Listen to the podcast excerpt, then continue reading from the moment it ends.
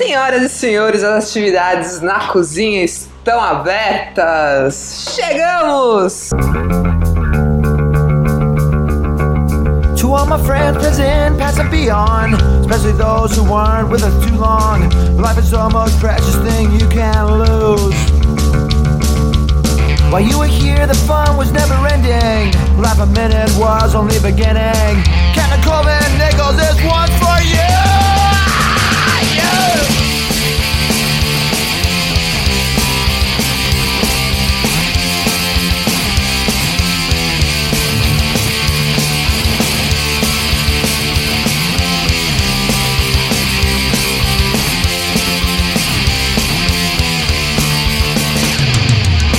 Never get that feeling you can go on.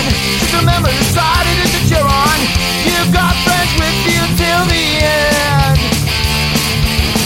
If you're ever in a tough situation, we'll be there, no hesitation. Brotherhood's our rule, we cannot bend.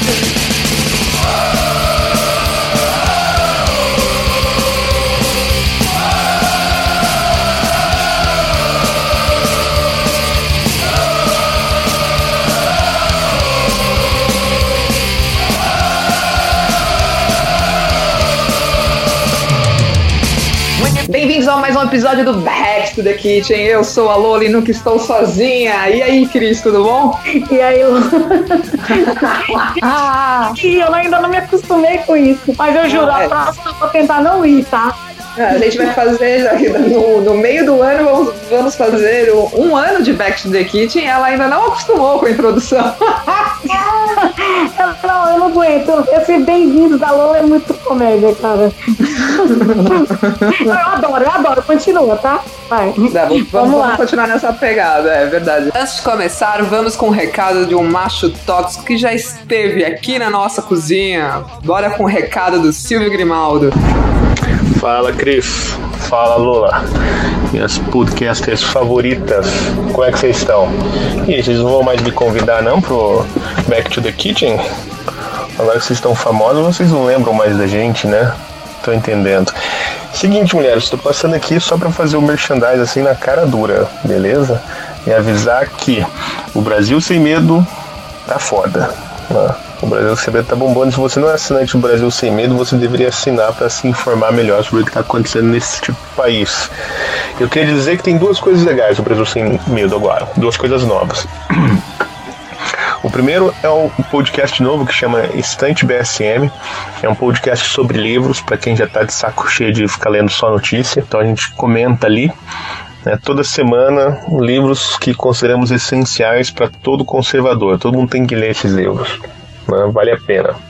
Vale a pena ouvir. E a segunda coisa é que, junto com, com o podcast, nós também temos agora uma livraria. A livraria BSM. Chama, é, o endereço é livrariabsm.com.br. né. A livraria tem desconto para quem é assinante do Brasil Sem Medo. Um desconto bom, não é esses desconto Black Friday, não. É desconto foda. né. E sempre que a gente faz um podcast ali sobre um livro, o livro entra com desconto também na livraria. Esses dias nós gravamos com o Elton Mesquita, autor do Não Tenhais Medo, o livro que inspirou a série de vídeos do Brasileirinhos que todos vocês conhecem. né? E o livro está lá em promoção também na, na livraria.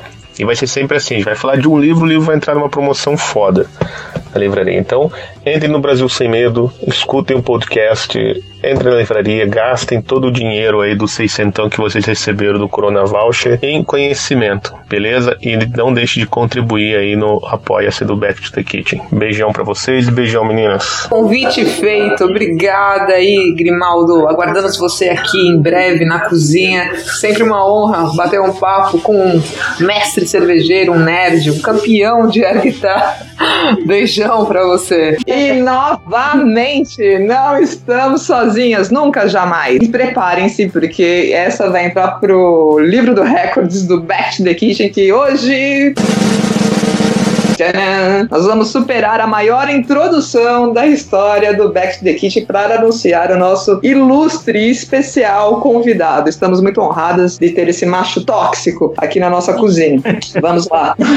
Escritor, jornalista, cronista, mora desde 1989 em Londrina, trabalhou em diversos jornais, revistas, assessorias, assina a coluna diária Avenida Paraná na Folha de Londrina, autor dos livros de crônicas Diário de Moby Dick, em parceria com o pai Paulo Lourenço, repórter das coisas e aos meus sete leitores. Casado com a jornalista Rosângela Vale, é o paizão do Pedro, paulistano de certidão, pé vermelho, de coração, conservador, católico, em suma, é um cronista em busca dos seus sete leitores. E deixa eu pegar um fôlego aqui, porque não parou, tá? Ele é o diretor-chefe do jornal Brasil Sem Medo, ele é host de um dos meus podcasts preferidos do jornal Brasil Sem Medo, que é o podcast E Daí, e co-host de um dos podcasts mais queridos do Brasil, o Admirável Cast Novo, que nós estamos em abstinências de novos episódios. Quando é que volta o Admirável Cast Novo, gente? Bom, ele também estudou filosofia na USP, é sócio remido da Toca do Bode, ele é cobaia do mestre cervejeiro Silvio Grimaldo, um entusiasta da gastronomia, ele não abre mão, gente, de arroz, feijão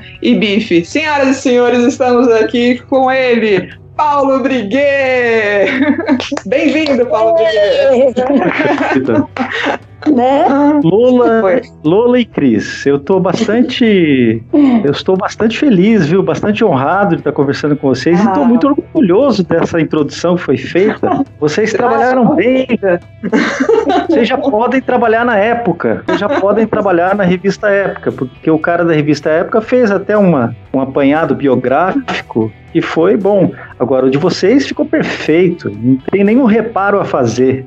Ah, mas eu podia ter pego ah, um pedacinho ali da época e falar assim: entre os olavistas de Londrina, o Paulista Briguet é um dos que deram a maior guinada.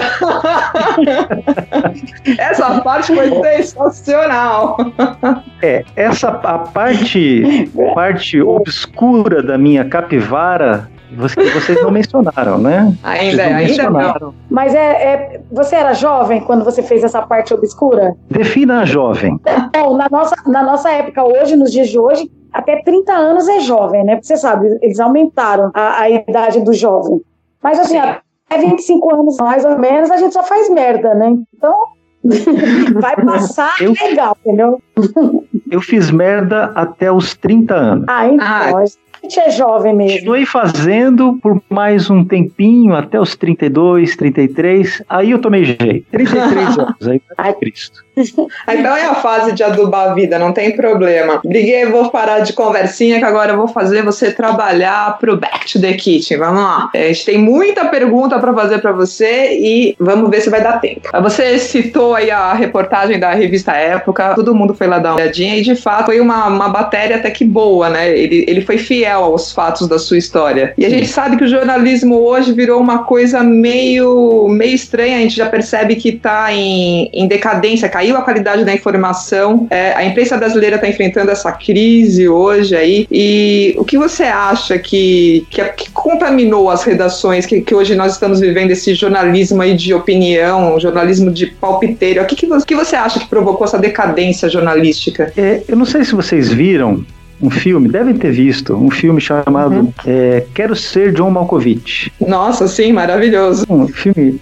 muito bom, né? Sim. Faz uns 20 anos, né, que estreou. Faz um... É, não, é antigão. Eu acho É, que é nos bem- 2000. É Being John Malkovich, né? Que é o nome original. Isso. Quero ser John Malkovich. Vocês se lembram como era mais ou menos o enredo do filme? É, é o seguinte: tinha um prédio em que Uhum. havia um andar, que aliás era meio andar, né? Havia Sim. meio andar que conduzia o sujeito, qualquer pessoa que entrasse ali, iria diretamente para a mente do John Malkovich. Você entrava naquele lugar, naquele andar do prédio, e você era conduzido até a mente do John Malkovich. Sim. Muito interessante, né? É, o que acontece lá no meio do filme é o seguinte: eles encontram o John Malkovich e fazem o John Malkovich entrar na mente do John Malkovich. Sim. Então, é uma cena antológica essa. Quando o John Malkovich entra dentro da própria mente. Sim. E aí o John Malkovich é um universo John Malkovich. Então tem uma moça Tem um cara tocando piano, é o John Malkovich. Tem o garçom, é o John Malkovich. É o John Malkovich. Todos têm o É. rosto do John É. Malkovich. É maravilhoso. É, tem uma cantora, é o John Malkovich. Tem uma criança, é o John Malkovich. Né? As pessoas falam apenas uma palavra: Malkovich. Malkovich, Uhum. Malkovich, Malkovich. Elas repetem a mesma coisa, quer dizer, é o universo John Malkovich. E essa cena me faz lembrar o que nós estamos vivendo hoje no jornalismo brasileiro. Sim. É o jornalismo que entrou dentro, que entrou é, na sua própria mente, que entrou na sua própria mente. Eu até usei entrou dentro, eu acho que está bem correto, porque esse pleonasmo, ele mostra o que realmente o universo mental do jornalista brasileiro. Esse pleonasmo, esse erro, né, entrou dentro. Eles entraram dentro de si mesmos. Tá? Triste. É, isso tem um nome técnico na, na filosofia. O nome Uhum. técnico disso é solipsismo. Solipsismo é aquela doutrina segundo a qual toda a realidade do universo é o eu, é o Tá. ego. Nada mais existe, só eu. Infelizmente, o jornalismo brasileiro hoje é isso. São jornalistas que escrevem para jornalistas, que são lidos por jornalistas, que são elogiados por jornalistas, que são Por premiados por jornalistas, que contratam outros jornalistas, que formam outros jornalistas, que recebem outros jornalistas e que vão ao bar com os mesmos jornalistas e os jornalistas. Então é um, é um, jornal, é o mundo do Malkovich, é o mundo Verdade. do Jonas, é o universo Jonas. Qual é a característica dele? Ele é autofágico. Vocês sabem aquela serpente, Ouroboros? Uhum. Aquela serpente que engole a própria cauda. Quando eu era criança, começaram a fazer grafites na cidade de São Paulo inteira. Eu morava em São Paulo. Eu nasci em São Paulo, né, em 70. Isso foi Sim. nos anos 70, tá? Fizeram um grafite, espalharam um grafite pela cidade inteira. Eu acho que era alguma seita gnóstica que Caramba. tinha essa serpente. E tinha uma, mensagem, Lola, que era profundamente perturbadora. Uma, uma frase era a seguinte: Deus se come-se. Assim, repete, Deus se come-se. Eu olhava aquilo, eu perguntava para minha mãe, mãe, o que, que é isso? O que, que é isso? Que coisa horrível. Mal sabia eu que eu estava diante do meu futuro. Ali eu estava Ah. vendo o futuro do jornalismo brasileiro. Esse jornalismo autofágico, que só produz, que só enxerga aquilo que ele mesmo é, que não tem um olhar para o outro, não tem um olhar para o outro, não tem um olhar para o próximo, Sim. não conversa com o porteiro do prédio, sabe? O jornalismo que não conversa com o porteiro do prédio, o jornalismo que não conversa com o turista de táxi. Sim. É, a gente percebe sabe. que é uma alienação total, e não, não só vindo da parte jornalística, mas também por um tempo da, da parte até da, da gente, né? Nós que recebíamos a, um pouco da informação, porque é, eu tive um red pill muito tardio, então assim, a gente consumia, né? A, a gente tinha como veracidade, assim. Oi?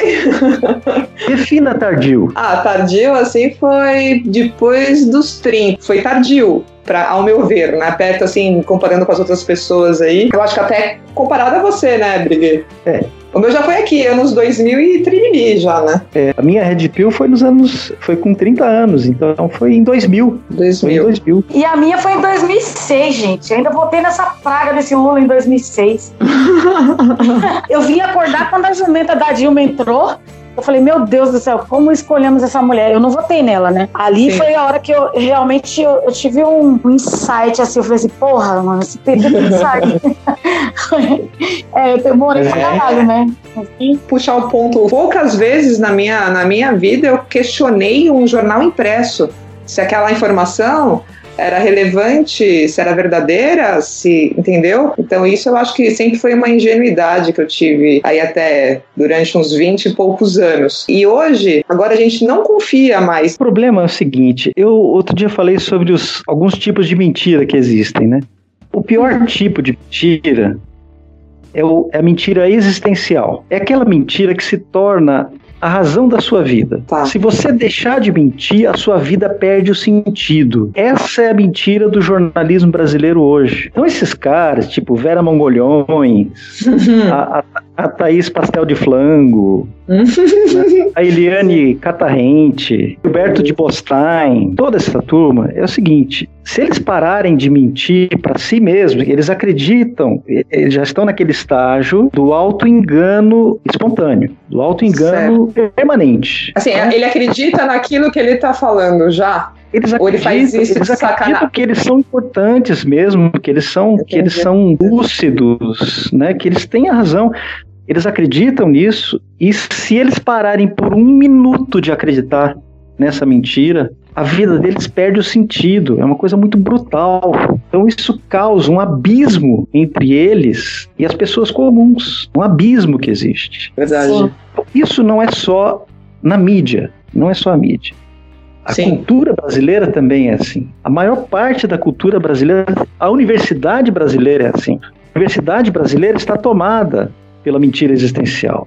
A, a cultura brasileira, todos os artistas, a maioria absoluta dos artistas, vivem nesse mundo, vivem nessa bolha que eles criaram para si mesmos, né? E Sim. passaram. Porque a mentira existencial, ela tem um- uma característica, Lola. Ela tem uma característica. O, o mentiroso existencial passa a odiar a verdade, a odiar a realidade. Sim. Então esse é o grande problema. Então E é a mentira situação se torna verdade para ele, né? A mentira é uma verdade para ele, portanto é que eles lutam por isso, né? Por todas as forças. Você pode ver, eles são patologicamente doentes mesmo, porque eles realmente acreditam na mentira deles. Estão sendo generosos, né? Porque, ao meu ver, assim, isso já é uma questão de canalice. Uma coisa é importante ressaltar, Lola. Uhum. Canalice e ignorância não são excludentes.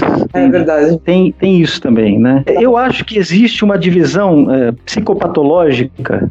Assim, são dois grandes grupos que você tem na mídia hoje. São os Uhum. histéricos e os psicopatas. Os psicopatas eu não preciso dizer o que eles são, né? Aqueles que É. têm, é, são aqueles que, que servem ao próprio eu, que não tem nenhum tipo de limites morais para agir. Eles não acreditam na verdade, eles não acreditam que exista uma verdade. Sim. Eles criam a própria verdade. Então os psicopatas são assim. Eles criam, sim, eles vivem dentro da bolha, eles têm. Alguns, os mais inteligentes, que são os psicopatas, né? Eles são capazes de enxergar a realidade, mas eles imediatamente a afastam. Isso tem um nome teológico, se chama o pecado contra o Espírito Santo, que é você deixar de admitir aquela evidência total, completa. Sim. Você deixa de acreditar nos seus próprios olhos. Agora, tem os histéricos, são a vasta maioria. O que é o histérico? Noção de que o histérico é aquele que dá chilique, né? Não é Sim. necessariamente o sujeito que dá chilique, também dá às vezes, mas não é o, o chilique, é o cara que acredita no que ele próprio diz. Então, se ele diz, é verdade. A palavra, a linguagem para ele tem mais força do que a realidade. Sim. Não é a linguagem não está a serviço da realidade, mas a realidade que está a serviço da linguagem para o histérico. E eu vejo isso em muitos, assim, numa a vasta maioria da classe jornalística brasileira é assim. Não é, Briguei? Não é de agora. Pois é, todos os grandes jornais estão em decadência. Todos perderam milhares de assinantes, todos eles, sem, sem nenhuma exceção. Verdade. Perderam milhares de assinantes. E as pessoas continuam insistindo nos mesmos métodos, continuam praticando o mesmo tipo de jornalismo. Você não vê nem, nenhuma expectativa de mudança, nenhuma, zero. Sim. Foi aí que a gente acho que acaba até esbarrando no nascimento do jornal Brasil Sem Medo, né? Sim, essa foi a grande, foi a nossa Conta grande pouco. motivação. Um pouquinho de, de todo esse processo aí. Você sabe que o Silvio Grimaldo, meu querido amigo Silvio Grimaldo, meu parceiro, meu compadre, Sim. é sociólogo formado na USP, tá? É o sociólogo formado na USP, é o ex-assessor do MEC, isso vai ficar marcado para sempre, né? Na biografia do Silvio. Silvio Grimaldo é um dos intelectuais mais brilhantes da, da nova geração. Eu Verdade. acompanho o Silvio há muito tempo e não sou eu quem estou dizendo isso, né? O professor Olavo de Carvalho diz isso. Ele diz: o meu aluno mais inteligente é o Silvio Grimaldo. Legal. Tínio, mas eu sei que ele foi ex-assessor do MEC, mas teve um senhor que está aqui na cozinha hoje que também foi convidado pelo Vélez para ser segundo MEC. Já me falaram Ah, isso, é? viu, senhor Briguet? É. Você tá sabendo de alguma coisa? Sabendo de nada, não. Então tá bom, vamos passar. Eu vou contar essa história. Eu vou contar essa história. Essa história do MEC nasce no mesmo lugar em que nasceu o Brasil Sem Medo. A Olha, ideia do MEC nasceu ali onde nasceu o Brasil Sem Medo. Que é nos fundos da casa do Silvio tem uma, uma cervejeira. Ele é cervejeiro, ele é mestre cervejeiro. mestre cervejeiro. É, a gente estava tomando cerveja lá no fundo da casa e quando tivemos essa ideia, falamos, vamos, que tal se a gente sugerisse o Ricardo Vélez para ser ministro da Educação. Aí nós falamos, o Olavo comprou a ideia e o Bolsonaro nomeou o Vélez. E o Vélez foi chamando as pessoas que ele conhecia. Então, chamou o Silvio. E, mas essa história ele deve ter contado já, então não vou entrar no mérito né, da questão Sim. da assessoria dele. Eu fui chamado também, dois dias em Brasília, o governo paralelo. Foi muito interessante. Conheci a Damares lá, conheci o Ernesto Araújo. Ah, que demais. Vi muitas pessoas que eu admirava. Conversei com o Felipe Martins, o chefe oh, do gabinete. Né? Sorocabon, é. Conversei com ele é, pessoalmente. Em suma, foi, foi muito bom, assim, ter esse pessoal Sim. todo trabalhando, né? Lá em... Mas Lola, eu vou contar para vocês, eu sou um caipira, eu sou um caipira aqui do interior, entendeu? Eu não ia conseguir ficar lá nos gabinetes, né, trabalhando lá no MEC de terno e gravata. E depois eu fiquei sabendo que o salário não era essas coisas, né? É, é, o cara da, da, da época ele já veio com a pergunta pronta. Ele falou: Mas você dizem que você não aceitou porque o salário era muito baixo. De fato, o salário não era grande coisa. Principalmente considerando o, o, custo de vida em Brasília, né? Mas uhum. aí eu, eu, achei o seguinte: minha mulher não poderia ir comigo e meu filho. Eu, eu, falei, não vou ficar muito longe deles. Na verdade foi essa, eu não queria ficar longe da minha família. Então foi o melhor motivo do mundo, né? Graças a Deus que não fui, né? Mas aí nessa mesma cervejaria do Silvio, Sei nós tivemos então a ideia de criar um jornal, porque o Olavo escreveu no Facebook uma frase muito interessante. Ele falou assim: Olha, em 2016 ou 2015, eu disse: se surgir um candidato conservador nas eleições presidenciais, ele vencerá a eleição, deixará todos os seus adversários para trás. Aí o Bolsonaro foi eleito, né? A profecia se confirmou. Sim. Aí ele disse o seguinte: Eu disse em 2015, se um conservador lançar a sua candidatura, ele vencerá as eleições. Conservador de verdade, né? Não Sim. conservador de Araque. Não PSDB, não Tucano. Ele falou e a previsão se confirmou. E agora eu digo, ele, o Olavo, né? Agora eu digo, se alguém lançar um jornal conservador, deixará todos os seus concorrentes comendo areia, poeira, comendo poeira.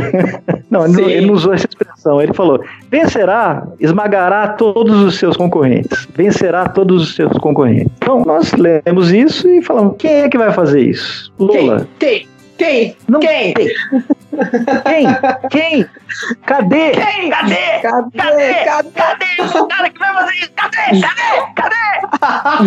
Aí falamos, somos nós mesmo, Silvio. Sou eu, é você, é o Bernardo Kister, é o Fábio Gonçalves, que eu tinha conhecido na, na posse do Bolsonaro em São Paulo, um rapaz talentosíssimo. Um jovem Sim. que deve ter 20, 25 anos de idade, escritor, intelectual, especialista em Eric Wegelin, nasceu e foi criado na favela de Paraisópolis. É nosso repórter, nosso colunista. Falei, é, eu conheci ele pelo Brasil Sem Medo mesmo. Eu conheci o Fábio por lá. É um gênio, é um gênio. Digo isso Sim. com toda tranquilidade. O Nando Castro, também brilhantíssimo repórter lá de Recife, também aluno do, do Olavo. Então, as pessoas que nós fomos encontrando. Encontramos o Ricardo Gans, por exemplo. Ricardo Gans é, é um professor de grego clássico, de latim, PhD em filosofia, lá numa universidade israelense. Sim. Rabino, especialista no Oriente Médio. Fomos encontrando essas pessoas, né? A Juliana Freita, está lá em, na Itália, nossa correspondente para assuntos do religiosos, né? Vocês estão muito chique, gente. O time é, só tá aumentando e tá ficando cada vez melhor, assim. É melhor, assim. E é um milagre isso, Lola. É um milagre que está acontecendo. É um milagre que essas pessoas estejam aparecendo, assim, sabe? E tudo isso nos leva ao trabalho do professor Olavo. Quer dizer, todo mundo ali foi aluno do professor Olavo, todo mundo Sim. ali se formou com o professor Olavo. Ele, ele é o grande responsável pela existência desse jornal. Percebe com os alunos antigos da, do COF que estão aí já há uns 10 anos e até os que estão vindo, é que assim, o que eu pego, o mexe com o Silvio também tem um pouco disso, parece que vocês conseguem lapidar o melhor das pessoas. Não é nem assim um descobridor de talentos, mas assim consegue fazer florescer. Eu acho muito bacana isso, Olavo. Quando é, o Michelangelo fez a Pietà, eh, chegaram para ele e falaram: Mas como é que o senhor consegue fazer isso, né? Como é que o senhor consegue? Olha, ele respondeu assim: Eu vejo a rocha Sim. e vou apenas tirando os excessos.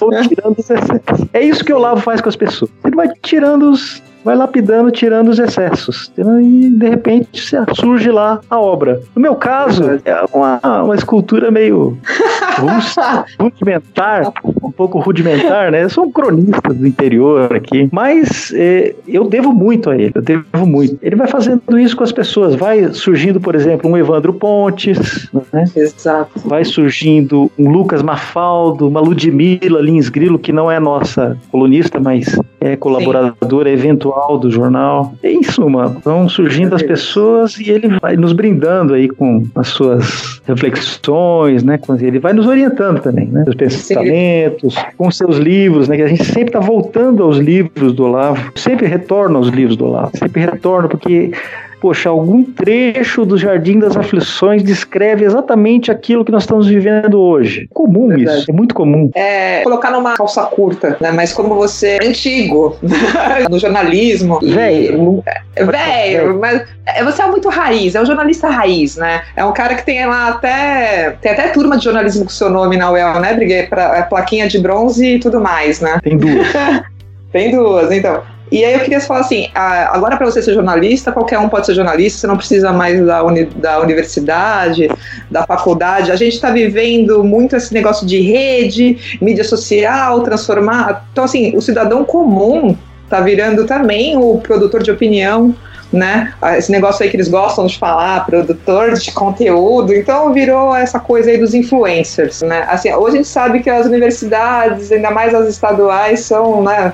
Completamente um campo difícil de, de se lidar ideologicamente, falando e falar assim, ah, então, meu, universidade pra quê? O cara pode ser jornalista mesmo sem precisar. Mas como é que você enxerga isso? É, é uma coisa boa? É uma coisa ruim? É uma Eu coisa... acho, eu acho excelente. Na minha época de esquerdista, eu sempre falei muita besteira, né? Mas uma, uma besteira eu não falei nunca. Eu sempre defendi que jornalista não precisa de diploma. Tá. É uma, é uma vergonha você ter que botar um jovem lá quatro anos para ficar ouvindo merda, aprendendo merda, coisas inúteis. Um jovem quatro anos para estudar jornalismo. Isso é uma besteira. Jornalismo devia ser um curso do Senac. Seis Sim. meses assim com módulos. Se você juntar bem os módulos, três meses, tá? E faz um churrasquinho no final pro pessoal. Tá? É isso. É, jornalismo aí. não- Você aprende a técnica jornalística em, mas rapidinho, rapidinho, sem nenhum problema. Nós temos lá o Fábio Gonçalves, por exemplo, não é formado em jornalismo. E hoje ele é o melhor jornalista. Ele e o Bernardo Kister, que também não é formado em jornalismo, são os melhores jornalistas do país, a meu ver. Então, é, o, Nando, o Nando Castro, que é um excelente, é formado, excelente jornalista. Ele é um cara que escreve direto em inglês, um cara que tem uma. Por acaso é formado em jornalismo. Quer dizer, é excelente jornalista, apesar da faculdade de jornalismo. a faculdade não O estragou. que a faculdade de jornalismo faz, na verdade, é destruir a inteligência do jornalista. É isso que ela tem feito, colocando um bando de militantes do PSOL nas redações. É isso que ela tem feito hoje. Eu não conheço universidade que fuja a essa regra, pública ou privada. As faculdades de jornalismo são- produtoras de veras mongolhões em série. Vera mongolhões, Playmobil em série. Sabe, Sim. fabriquinha de Playmobil? É isso, é Vera mongolhões. Com, com algumas as mudanças. Saímos do Vivier aqui, né? Um- Uns Greg do Vivier aqui, por outro lado, são uns Sakamotos por ali. É assim, virou isso. Virou isso. A Pasta de Flango, né? então vai produzindo em série. Pra você recuperar um sujeito desse, olha, tem que tomar a Red Pill. Agora, eu vou dizer uma coisa pra vocês aqui. O que é a Red Pill? A Red Pill exige duas coisas. Exige cultura, que você não adianta nada dar Red Pill para quem não se interessa pela cultura e pelo conhecimento. Não adianta nada. E outra coisa, isso é mais difícil. A Red Pill exige uma experiência pessoal, uma experiência pessoal traumática, desencanto pessoal, que faz a pessoa mudar. Você pode, pode ver, todo mundo que tomou a Red Pill teve alguma experiência negativa. A gente fala, não foi no amor, foi na dor mesmo. Foi na dor. Foi na dor. Como é que foi a Pode- sua Red Pill, Briguês? Nossa, é, é um processo muito, muito complexo, né? Porque envolveu uma série de coisas. Envolveu Sim. aspectos culturais, envolveu aspectos espirituais, porque eu me considerava, eu era um esquerdista, um militante esquerdista, eu era um sindicalista e eu me considerava ateu. Então, só faltava você isso. falar para mim que você era corintiana, Brigadier. Não, isso eu nunca. isso eu nunca. Eu cheguei a tanto. Ai, menos mal. Também, né? É, assim como ninguém é perfeito, ninguém é completamente imperfeito também, né? Verdade. Que ver isso. Então eu estava mergulhado na, na, mentira. Eu era um mentiroso existencial. Estava mergulhado no auto-engano. E você sabe que eu estudei filosofia na USP, né? Eu tô. É, fiquei tô... sabendo hoje.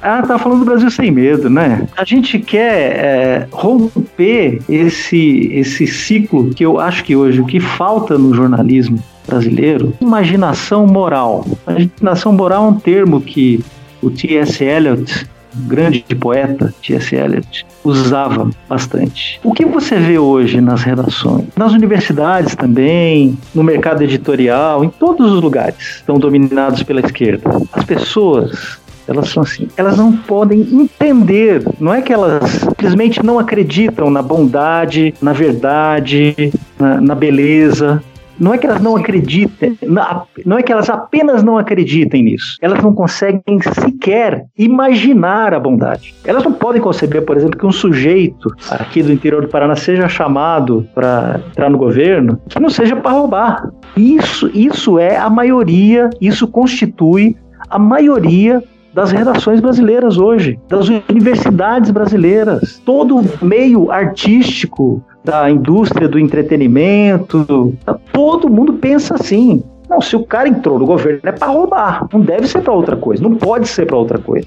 É verdade. Então, as pessoas odeiam a beleza. Você fala, nossa, essa moça é bonita, hein? Você está sendo preconceituoso é. com as pessoas que não seguem Sim. o padrão, não é assim? É assim, tudo é assim, né? É, é, dizer a verdade também é uma ofensa para essas pessoas. A verdade está virando uma, uma ofensa, está virando um crime. Se a internet não tivesse vindo ao socorro do povo brasileiro, nós estaríamos entregues ainda a essas pessoas completamente entregues. E elas sabem disso. Os jornalistas, em geral, sabem disso. Eles perderam o respeito, não, não perderam o respeito do Bolsonaro. Eles não perderam o respeito só do Bolsonaro, perderam o respeito do povo brasileiro. Ah, com eu certeza. fui entrevistar o Bolsonaro. Eu fui entrevistar o Bolsonaro lá no Palácio. Eu e o Bernardo Sim, Kiss fomos entrevistar. Sensacional. Todas as perguntas que eu, que eu tinha que fazer eu queria fazer. Claro que 40 minutos era uma né, hora acabamos entrevistando 44 minutos o presidente. Perguntando, fizemos perguntas sérias de temas é, pinhosos, né?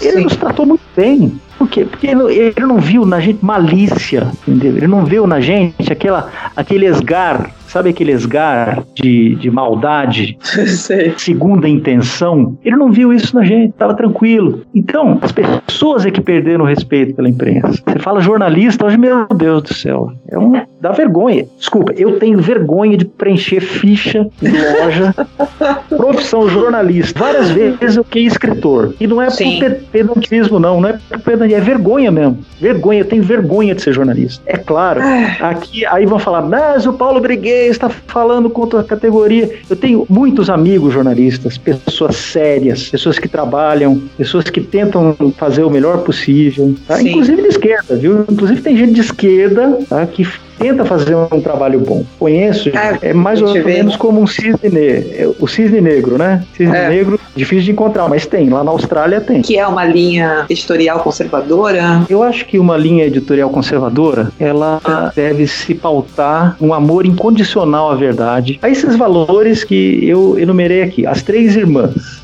Eu costumo falar tá. que são três irmãs e três cidades. Tá? As três irmãs são a bondade, a beleza e a verdade. Quer dizer, amor ao próximo, a beleza, que é mais do que aquela beleza física, é o senso de proporções. Você entende? Não estou falando assim que nós temos que escrever bonitinho, não. Nós temos que, ao escrever, ao retratar a realidade, A sua linguagem tem que ter senso de proporções. Isso é a beleza do jornalismo. E a verdade que dispensa apresentações, né? É, Aristóteles falava que a felicidade é a contemplação da verdade. O homem feliz é aquele que contempla a verdade. Então, essa busca é uma busca constante. E veja, essas três coisas estão relacionadas. Porque se você tem amor ao próximo, você não quer que ele viva na mentira. Você não quer que ele perca o senso de proporções, que ele passe a, a, dimensionar falsamente as coisas da vida. Achar, por exemplo, que a morte do general iraniano, um cara responsável por milhares de mortes. Sim. Isso, isso foi um assassinato. Isso é uma, é uma perda do senso de proporções, meu Deus do céu. Aquele homem morreu. Quantas vidas foram salvas com aquela morte? Se você não tem senso de proporções, quando você fala, ah, mas, não, mas não pode. É não matar. O, o mandamento é não matarás. é, é a, você vai no catecismo da Igreja Católica, está escrito lá que para gente assim não é só permitido você usar da, da força bruta, como é um grave dever. É um grave dever você combater o mal, combater as pessoas que estão. É, é, você tem o dever de matar a morte, meu caro. Ele tem o dever de matar a morte. Então você tem que perseguir a verdade, porque onde vai a verdade, vai também a beleza e a bondade. Qual é o grande drama? Isso eu aprendi num artigo do professor Olavo que eu li escondido Lola, quando eu era sindicalista, tá? 1998, eu li um artigo do Olavo de Carvalho, é, que eu acho que o título era O Olho Esquerdo, em que, em que ele dizia o seguinte, que até a modernidade, até o Renascimento, até, até o, na verdade até o século XIX, não até o Renascimento, não. depois, hein, até o século XIX, quando surge a mentalidade revolucionária, Sim. podemos colocar aí como marco inicial 1800. A gente pode colocar a Revolução Francesa, na 1789, como marco inicial da primado da mentalidade revolucionária. Até então, as três irmãs, bondade, verde, beleza e verdade, onde uma ia, a outra ia também. Estavam todas sempre juntinhas. Sim, sim. O que, que é a modernidade? O que, que o espírito revolucionário fez? Ele fragmentou, ele separou a bondade da beleza da verdade. E as três irmãs, quando estão separadas, elas se enfraquecem terrivelmente. E nós temos que buscar a verdade, a, a, unidade entre essas coisas. E isso, isso é que eu chamo de praticar o jornalismo conservador. Fui longe, hein? Mas é Foi, exatamente mas... isso que nós estamos perseguindo. É isso que nós estamos perseguindo.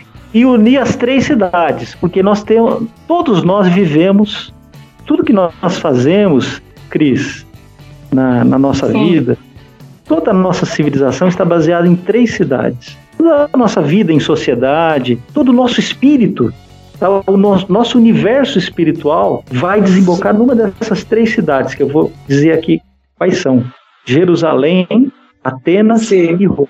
Roma. Em é Jerusalém verdade. você tem Jerusalém você tem a, a gênese do judaico-cristianismo, a matriz Sim judaico-cristã. O nosso Sim. universo espiritual é absolutamente marcado por Jerusalém. Verdade. Roma, além de ser a sede da Igreja Católica, e portanto também faz parte da tradição espiritual que nós vivemos, é a origem do direito romano, da lei, da lei humana. A lei humana tem origem ali a lei que nós Sim. vivemos. E Atenas, logicamente, com a filosofia e a literatura Sim. grega. Tudo que nós fazemos, pensamos, sentimos, passa por essas três cidades. Pense bem, passa por e essas essa... três cidades. E nós vamos voltar um dia para uma dessas três cidades, que é Jerusalém. Sensacional. Sobre, sobre o jornalismo ainda, Sim. eu queria falar que ah. o Brasil Sem Medo tem duas. Ele tem du, du, dois desafios. Um, um, é superar o mito da Cassandra, e o outro é superar o, o mito de Procusto. São dois personagens da mitologia grega. Sim. O que é a Cassandra? Cassandra era uma das filhas dos reis de Troia. Belíssima, uma mulher belíssima. Então, Sim. E que chamou a atenção do deus Apolo. O deus Apolo ficou apaixonado pela Cassandra e resolveu lhe dar um presente. O presente que ele deu para Cassandra é o seguinte: era o dom da profecia, o dom de enxergar a verdade. Só que é, o Apolo, que era um sem vergonha, comer a Cassandra, de qualquer maneira. E ela era uma moça muito, uma moça nobre, né? e não se entregou ao Apolo. Se negou a, a ir para a cama com ele. Aí rolou Não se- vingancinha. Rolou. Qual é a vingancinha? O, o deus grego, ele é um deus limitado, né? Ele é um deus que tem limitações, né? Ele não é Sim. todo poderoso como o nosso deus, né? Sim. Ele, ele, o Apolo, ele pode dar o presente que ele quiser, mas ele não pode tomar de volta o presente. Então o que ele fez, ele não pode desfazer. Tá. O nosso Deus pode. Ele fez, ele castiga, mas ele perdoa, né? Sim. Olha só, perdoa. Então, é, agora o, o Apolo não podia fazer isso. Então o que ele fez? Vou fazer uma, vou aprontar uma para ela. Vingancinha foi qual? Você vai enxergar a verdade, mas ninguém vai acreditar em você. Então esse é o mito da Cassandra. E nós, Lola e Cris, nós vivemos aí dos, últimos 30 anos, nós vivemos o mito da Cassandra. As pessoas que falavam a verdade eram tidas como loucas. Dava risada na cara delas. Olavo de Carvalho, durante 30 anos, foi tido como um louco. Sim. Davam risada na cara dele. E O homem acertou tudo, tudo. Entende? De- descreveu exatamente o que ia acontecer com o país. E as pessoas até- davam Dá até. Oi? medo das previsões do Olavo, né? Porque tinha coisa que ele falou há 20 anos atrás, há 30 anos, tá acontecendo hoje, né? É um negócio Verdade. muito foda, né? O Olavo tem razão. É, e a gente quer romper essa maldição, entende? Sim. A gente quer acabar com, com essa maldição. Ou seja, a verdade tem que ser ouvida, tem que ser compreendida pelas pessoas. Tem que respeitar a verdade. Você tem que ter amor à verdade. Porque se você quiser ter amor ao próximo, você precisa ter amor à verdade. O amor ao próximo começa com amor à verdade. Se você ama o seu próprio, você não quer que ele viva na mentira. Você não Sim. quer ver o teu filho. Teu filho entrou pro PSOL. Você não quer ver o seu filho no PSOL porque você não quer ele na mentira. Você Sim. não quer ver ele mergulhado na mentira. O outro mito, que é o, é o mito do Procusto. O Procusto era um bandidão, tá? Da antiga Grécia. Era um bandidão. E ele tinha uma hospedaria que ficava num, num caminho, numa estrada, na beira de uma estrada. Essa hospedaria só tinha um leito, só uma cama. Quando as pessoas chegavam, ele botava as pessoas na cama. Se as pessoas eram menores que a cama, eh, torturava as pessoas esticando os membros das pessoas até Sim. é ficar do tamanho da cama. Se as pessoas eram maiores que a cama, ele cortava membro das- os membros das pessoas. Cortava os pés, cortava as mãos, cortava. Entendeu? Ele matava Entendi. todo mundo. Em suma, ele matava todo mundo que entrava na. O Procusto é um símbolo da ideologia moderna, um símbolo do espírito revolucionário. Quando você não se encaixa naquilo que eles previram, naquilo que eles, que eles desejam, que eles previram não, naquilo que eles desejam, você é torturado e morto. Você se torna uma não pessoa. É por isso que as revoluções mataram tanto. Quem foi o maior assassino de todos os tempos? Foi o Hitler? Pergunta vocês. Não, não. Foi o Adolf? Não. Adolf Hitler Não. foi um sanguinário, assassino, terrível. Mas Horrível. o maior assassino de todos os tempos se chama Mao Tse Tung, Sim. que era o Procusto da China. Matou 70 milhões de pessoas. 70 milhões de pessoas que não se encaixaram na sua visão de mundo. Stalin matou 20 milhões de pessoas que não se encaixaram na sua visão de mundo. Pol Pot matou 900 mil em meses no, Camboja, em 1975. Quer dizer, essa luta contra o Procusto continua hoje. Então nós temos que lutar contra isso. Nós estamos lutando contra isso. É o que a mídia brasileira está fazendo hoje com a realidade. Eles cortam os membros da realidade. Ah, não se encaixa, vamos cortar os membros. Vamos cortar os membros. Vamos cortar os pés, vamos cortar as mãos. Vamos esticar até ficar, até quebrar todos os ossos. É assim, é isso que a que imprensa faz com a realidade. Ela tortura a realidade até que a realidade se adeque aos seus propósitos. E estão colhendo os frutos, né? Porque nada, nada eles continuaram com essa coisa, né? Com os, com os dois mitos aí que você falou que, que, que, que é, inclusive esse último do Procusto, mas assim. Eles bateram tanto no ponto que quando o Bolsonaro entrou aqui, eles não colocavam o Bolsonaro nem de perto em nenhuma pesquisa, isso só reforçou a falta de fé dos brasileiros com, com a atual imprensa, né? Com o establishment, da, da, eu digo com o establishment da, da imprensa né, aberta e a grande mídia. Então, assim, você não acha que eles também estão agora começando a provar um pouco do próprio veneno? Eu não tenho dúvida disso. Só que é, é, é o seguinte, né? quanta dor vai ser necessária para essas pessoas ah, até que elas compreendam. Esse foi sempre um, um problema que me atormentou, sabe, Lola? Eu, o problema do sofrimento humano, questão do sofrimento humano. Então, quando a gente brinca muito, tal, né? Vera Mongolhões, tal, País Pastel de Flango, a gente brinca. Sim. Mas vou te dizer com toda sinceridade, eu tenho compaixão. Sim. Eu tenho compaixão dessas pessoas que vivem na mentira. Eu tenho pena. É, é, pena é uma palavra muito fraca. Embora o Camões gostasse de usar muito, porque pena ela é uma palavra com sentido múltiplo, né? Sim. Tem a pena que significa a escrita, né? A pena com que se escreve, a pena do animal, pena uhum. que é o símbolo da leveza, a então, isso, a pena é uma palavra complexa, mas estou diversando aqui, estou viajando. É, mas eu tenho compaixão, que eu acho que compaixão é uma coisa muito importante. Deve ser a marca de todo escritor, a capacidade de compaixão. Eu queria até fazer um, um parêntese aí sobre isso, sobre a, a, a imprensa. A gente está falando assim, mas você já parou para pensar eu vou dizer por mim, assim, por experiência própria, né? Quando eu comecei a acompanhar a, a trajetória do Bolsonaro querendo ser presidente, eu comecei lá em 2014, mais ou menos 2015, quando ele apareceu lá, aqueles vídeos lá no, no Pânico e tal. Aí eu comecei Sim. a ver que a mídia é, falava umas coisas dele e quando a gente via ele mesmo falando, a gente via a distorção da coisa, né? Então ali eu, eu acordei ali que a mídia manipulava as, as notícias, né? Olha o tanto de tempo que a gente foi manipulado. É um negócio muito sério, porque se você parar para pensar, a imprensa mandou no nosso país até então, antes Bolsonaro. Então, porque eu nunca, eu nunca fui atrás. Para mim, todas a, a, as notícias da imprensa eram verdades para mim. Nunca fui atrás para saber se, se aquilo tinha fundamento, se era fake news, alguma coisa assim. Então a gente engolia tudo que a imprensa passava para gente. Então a imprensa escolhia o candidato, a imprensa fazia o governo ser bem sucedido ou não. Então, quando veio o Bolsonaro, que a gente se cansou do PT, da roubalheira toda, foi que a gente começou a acordar. Mas eu imagino que nesses 30 anos aí de república, a imprensa que realmente dominou o país e dirigiu o país. Porque enquanto eles faziam conchados com os candidatos dele, e eles eram assim retribuídos em dinheiro, eles faziam o que os candidatos queriam. Então assim, na verdade, a gente foi fantoche da imprensa esse período todo. A gente veio acordar agora, que a gente começou a discutir, poxa, isso é verdade, isso não é, entendeu?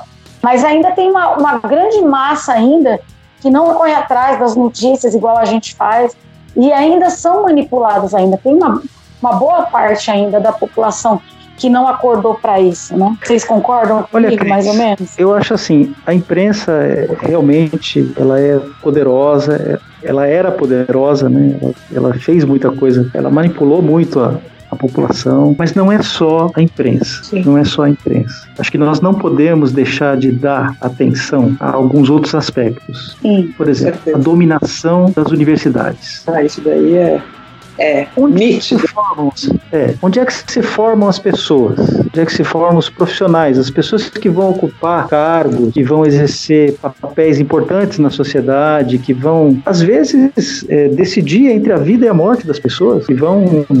Que, é, as pessoas que vão, que são essenciais para para que a sociedade continue existindo, onde é que ela se forma? Se forma na universidade. Né? É, onde é que se formam os professores? Universidades. Na universidade. Vocês imaginam, é, vocês imaginam o tamanho, a, a extensão da cultura brasileira? Sim, com a, mente das, com a imaginação das pessoas. O Olavo faz aquela distinção entre os quatro discursos, né? Os Sim. quatro discursos de Aristóteles. O discurso poético, discurso retórico, dialético e lógico. Aí você fala, mas o discurso poético ele não é tão importante. Não, ele é importantíssimo. Ele lida com a esfera das possibilidades, ele lida com a esfera da imaginação. E você não é levado, ninguém pode fazer nada, ninguém pode concordar com alguma coisa ou ser levado a fazer alguma coisa se não tiver capacidade de imaginar aquela. Essa capacidade de imaginar, que eu falei da imaginação moral, essa capacidade de imaginar o bem, de imaginar a bondade, imaginar a verdade, imaginar a beleza, ela foi sendo progressivamente retirada das pessoas. E onde isso aconteceu? Isso aconteceu nas escolas. Pessoas foram progressivamente sendo afastadas da bondade, da beleza e da verdade. Se você leva para a sala de aula, por exemplo, uma, uma letra de funk Sim. e apresenta aquilo como cultura, você vai reduzir, você vai estreitar as possibilidades do, seu aluno. A, a visão, de, o horizonte intelectual do seu aluno vai ficar cada vez mais restrito, cada vez mais restrito. Então ele vai ficar, ele vai se aproximar daquilo que eu mencionei no começo, o solipsismo. O mundo dele é só Sim. eu, que é o idiota, né? O que é o idiota? O idiota não é o cara que é simplesmente burro. Não, o idiota é o id, é aquele que só vive, que é o idêntico, aquele que só vive em si mesmo, que não sai de si mesmo. Então esse eu acho foi, Cris, o maior estrago. A mídia é um reflexo. Tudo bem, ela tem extensão, tem a sua culpa, tem a sua responsabilidade, tem. Sem dúvida que tem, mas ela não existiria dessa maneira se o trabalho de dominação nas escolas e universidades não tivesse sido feito. Tem, é. tem doutrinação na, nas escolas. E que besteira, é uma grande besteira. Não tem doutrinação nenhuma. Olha, se tivesse doutrinação, seria bom, porque doutrinação pressupõe você comparar realidades distintas. Você, por exemplo, pegar autores distintos e comparar, falar, olha, o Marx pensa assim, o Gramsci pensa assim, mas o, o Edmund Burke pensa assim, comparação, né? O Adam Smith pensa assim, Sim. o Eric Eglin pensa assim. Aí você faz uma comparação daquelas realidades, né? Quando você coloca a cultura funk o sujeito ouvir o dia inteiro, esse sujeito, quando tá tocando lá o funk carioca, esse sujeito não vai ouvir. Ele tem cada vez menos chances de entender o que é um Vila Lobos, por exemplo. Com certeza. Vila Lobos. O sujeito acha que a letra da Ludmilla é cultura, ele está deixando de ler o Manuel Bandeira. Eu penso assim. Eu penso que nós temos que procurar a alta cultura. Essa é procurar a alta cultura. Aquela cultura isso o Olavo define bem naquele livro que eu mencionei, O Futuro do Pensamento Brasileiro. É aquela cultura que faz referência ao universo. Aquela cultura que se apresenta, se abre para o universo, que tem uma perspectiva universal, que pode ser compreendida por todos os povos, pode ser compreendida pelas outras culturas. Alta... Temos um longo caminho, um longo caminho pela frente, né? O Bolsonaro entrou, não vai resolver todos os problemas do mundo. O Brasil, o jornal Brasil Sem Medo inaugurou e a gente torce para que ele continue no sucesso e com todo esse conteúdo que está muito bacana.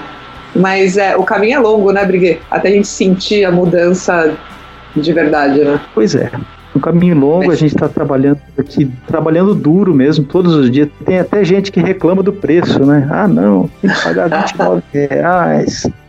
Pô, cara, é, é, um menos de um real por dia para você ter acesso, é, para você ter acesso a um conteúdo que, vamos dizer, ninguém escreve o que o Ricardo Gans está escrevendo sobre o Oriente Médio no Brasil sem medo. Ninguém, na imprensa brasileira, ninguém.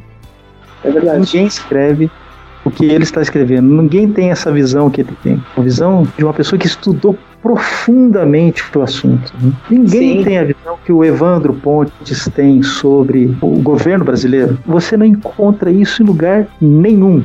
Você não tem na imprensa brasileira uma pessoa que fale com tanta propriedade sobre religião, sobre igreja, Sim. como Bernardo Kister. Não encontra você tem as análises dele e fazendo, e, e o mais importante, né, fazendo análises amplas, né? Análises que, que se abrem para o mundo. Quer dizer, o, o, Bernardo ele conhece profundamente a igreja, mas ele também conhece profundamente a geopolítica e ele tem o domínio da linguagem, né? ele sabe se comunicar.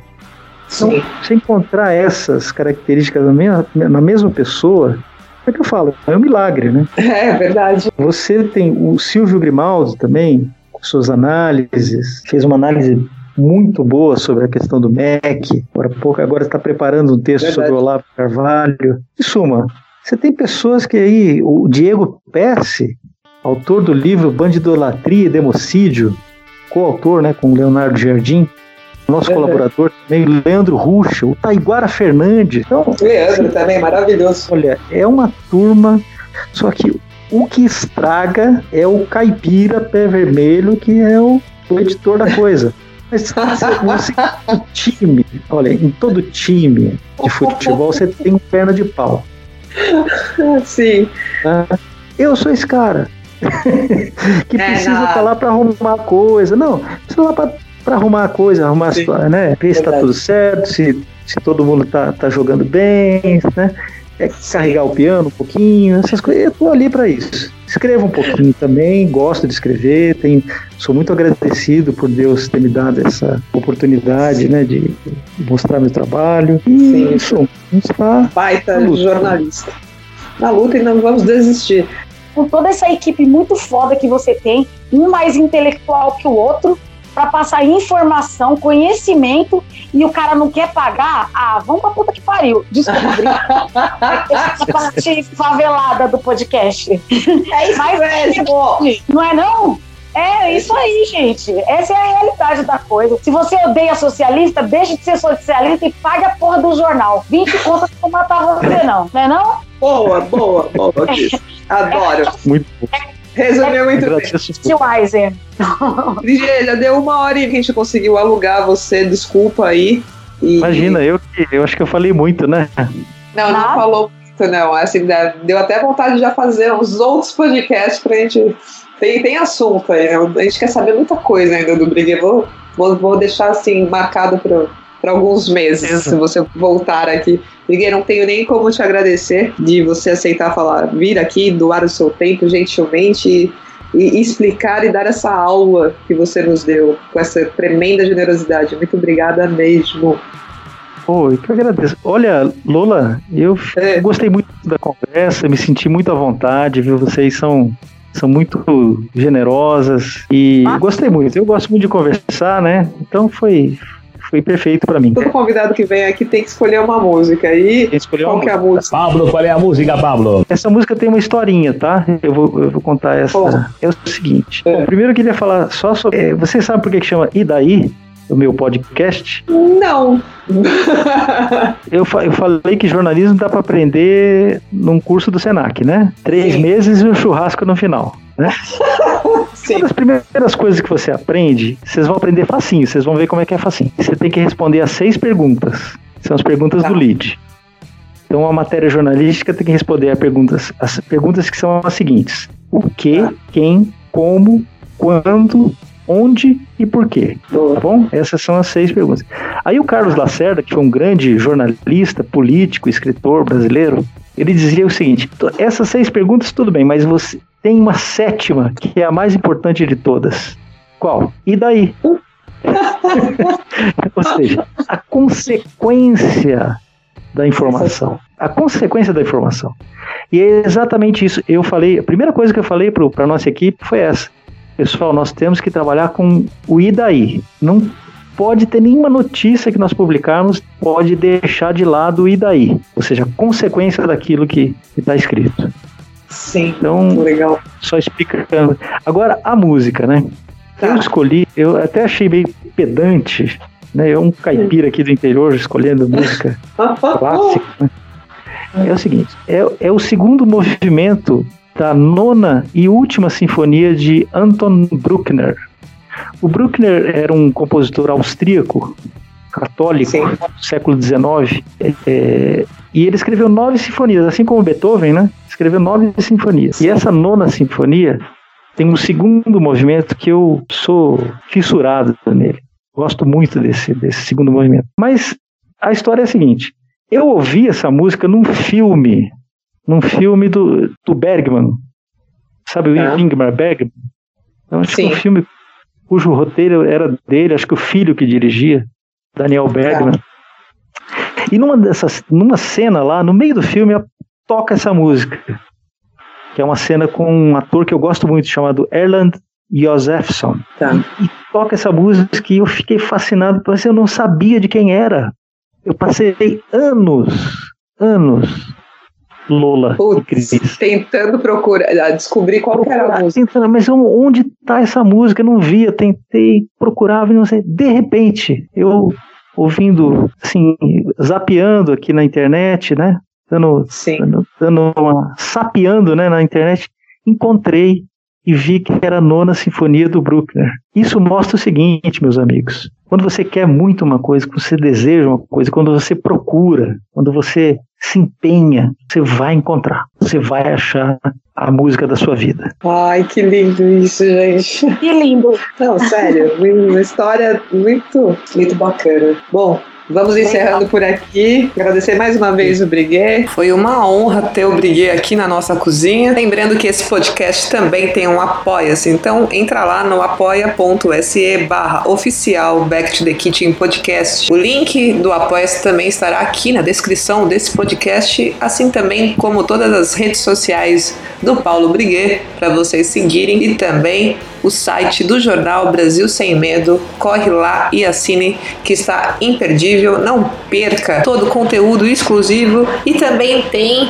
lá como Grimaldo falou no começo desse podcast, o estante BSM, assim como a livraria do jornal Brasil Sem Medo, que também deixarei o link aqui na descrição. Muito obrigado, beijo a todos, até a próxima, fiquem com Deus. Fui!